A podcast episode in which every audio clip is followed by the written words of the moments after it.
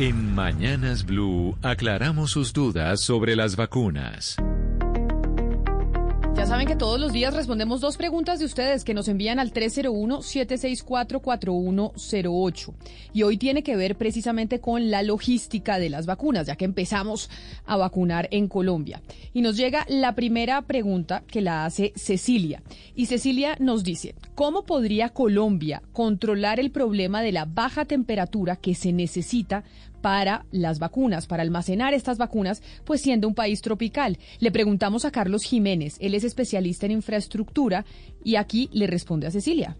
En vista de lo mucho que está en juego, un suministro de energía de emergencia para los congeladores debe ser parte fundamental de la solución en cada uno de los municipios de Colombia donde se almacenen las vacunas. Ejemplo de ello es un UPS en línea de doble conversión que nos asegura que los ultracongeladores estén completamente aislados del suministro eléctrico bruto y protegidos contra sobretensiones, cortes eléctricos o caídas de tensión que podrían poner en peligro la capacidad para mantener las vacunas a una temperatura correcta. Es esencial un monitoreo inteligente no solo de los congeladores y sistemas de respaldo de energía, sino además de las condiciones ambientales. Al señor Carlos Jiménez le vamos a trasladar también la pregunta que nos llega desde Bogotá y la hace Esteban, que tiene pues eh, similitud con la que nos hace la señora Cecilia y dice, la manera de distribución de las vacunas de la farmacéutica Pfizer pues es la más complicada debido a su baja temperatura, porque necesita unas temperaturas muy bajitas. Colombia está preparada para otorgar a las zonas más húmedas del país esta vacuna en el tiempo estimado. Esa pregunta también la responde Carlos Jiménez.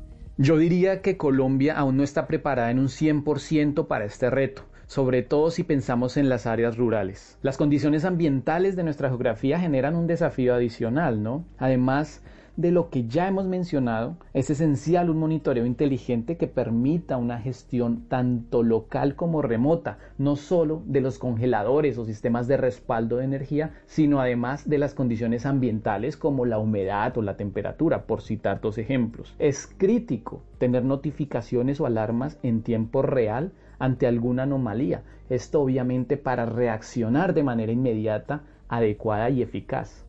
Ahí nos respondía el señor Carlos Jiménez, especialista en infraestructura de una empresa que se llama Vertif, que es especialista en estos temas, sobre las dudas que tienen mucho de, bueno, la vacuna de Pfizer tiene problemas de distribución en un país como el nuestro por las temperaturas a las que se tiene que manejar. Todavía no estamos tan preparados y por eso nos aclaraba el doctor Carlos Jiménez las preguntas tanto de Cecilia como de Esteban. Son las 11 de la mañana, 50 minutos. La desinformación se combate con datos y voces certificadas.